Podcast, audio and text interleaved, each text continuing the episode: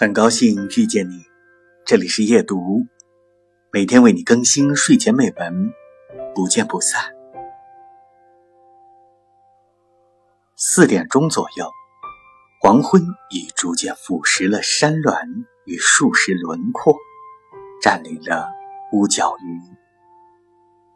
我独自坐在一家小饭铺柴火边烤火。我默默地望着那个火光熠熠的枯树根，在我脚边很快乐地燃着，爆炸出轻微的声音。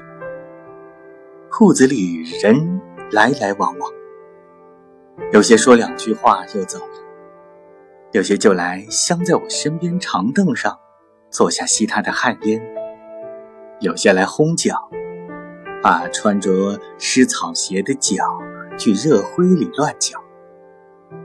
看看每一个人的脸子，我都发生一种奇异。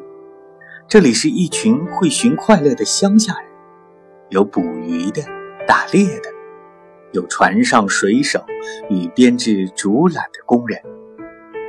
若我的估计不错，那个坐在我身旁、伸出两只手向火、中指节有个放光顶针的，一定还是一位乡村成衣人。